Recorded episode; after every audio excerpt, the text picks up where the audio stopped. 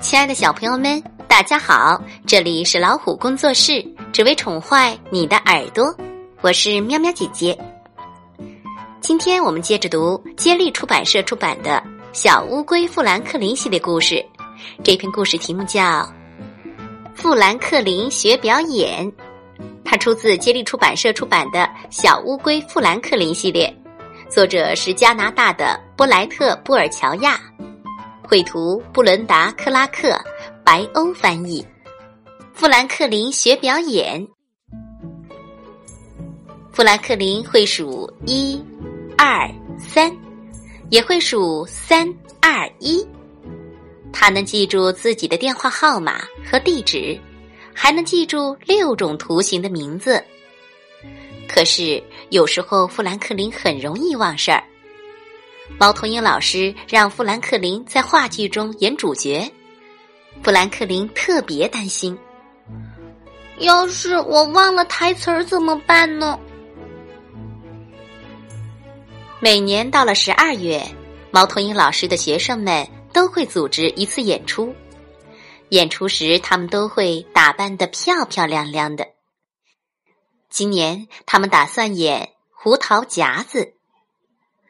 富兰克林和爸爸妈妈一起看胡桃夹子芭蕾舞，还在家里听胡桃夹子音乐。富兰克林很喜欢小姑娘马拉和胡桃夹子士兵的故事。富兰克林的台词特别多，在家里他一遍又一遍的背台词。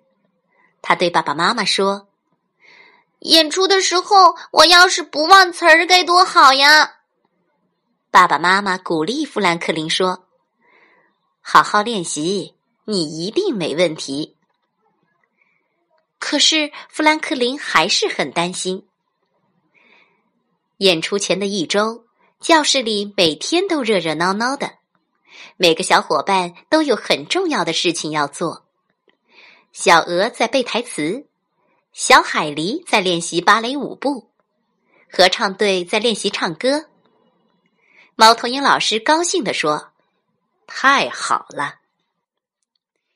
小浣熊负责装扮舞台，他的小组又是剪贴又是粉刷，把舞台装扮的好看极了。现在他们正忙着装扮圣诞树呢。猫头鹰老师觉得这是他见过的最漂亮的舞台。小熊是服装设计师，他和同学们用零零碎碎的布料设计了很多精致的服装。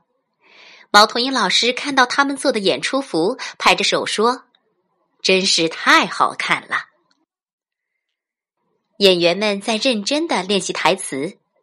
欢是舞台管理员。演员忘词儿的时候，欢就会为他们提示台词。大家表现的都非常好，猫头鹰老师说。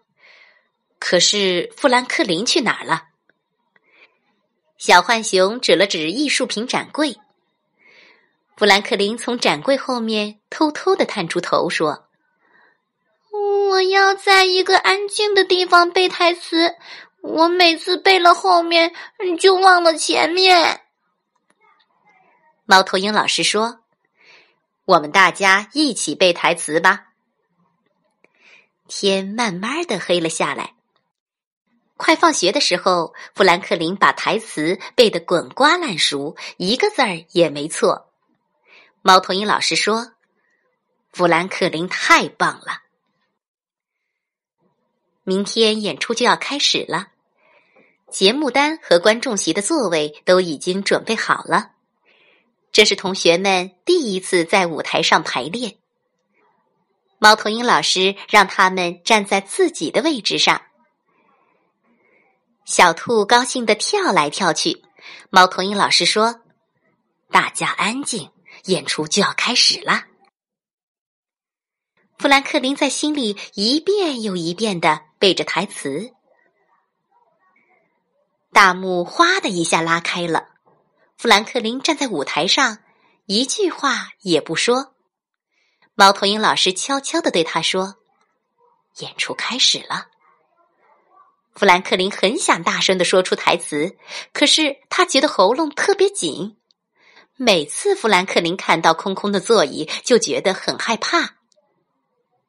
欢小声的说：“嘿，富兰克林，我会告诉你台词的。”可是富兰克林不用别人提示，他记住了所有的台词，他只是不能大声的说出来。猫头鹰老师把富兰克林叫到一边，对他说：“你可能有点怯场，试着不要去想观众。”富兰克林试了三四次，每次大幕一拉开，他的嘴巴就闭得紧紧的。富兰克林不想放弃，可是离演出开始的时间越来越近了。富兰克林问猫头鹰老师：“可不可以让欢代替他演出？”欢记得住所有的台词，他一定能演好胡桃夹子王子。同学们又开始排练了。欢站在舞台的后面，大家都听不见他的声音。猫头鹰老师拍了拍富兰克林，说：“你来帮帮他吧。”富兰克林站在欢的身边。对他说：“看我的台词，应该这样说。”富兰克林大声的说着台词，他本来只想说一句，可是，一不小心把整场演出的台词都说了出来。当富兰克林说完最后一句台词时，大家都笑了起来。猫头鹰老师高兴地说：“你现在一点儿都不怯场了。”富兰克林也开心地说：“ 没错。”欢好像也松了一口气。第二天晚上，当大幕拉开的时候，富兰克林看到爸爸妈妈坐在第一排，心里踏实了好多。他深深的吸了一口气。富兰克林勇敢的说出了第一句台词，他对自己说：“加油，富兰克林！”富兰克林做到了，他演的棒极了，大家都觉得他就是真正的胡桃夹子王子。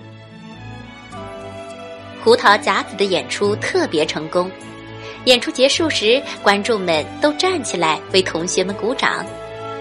富兰克林和同学们向台下鞠了四次躬。晚上回到家。富兰克林在火炉旁为自己沏了一杯暖暖的热咖啡，他把演出的照片贴到了剪贴本上。这个美好的夜晚真是太难忘了。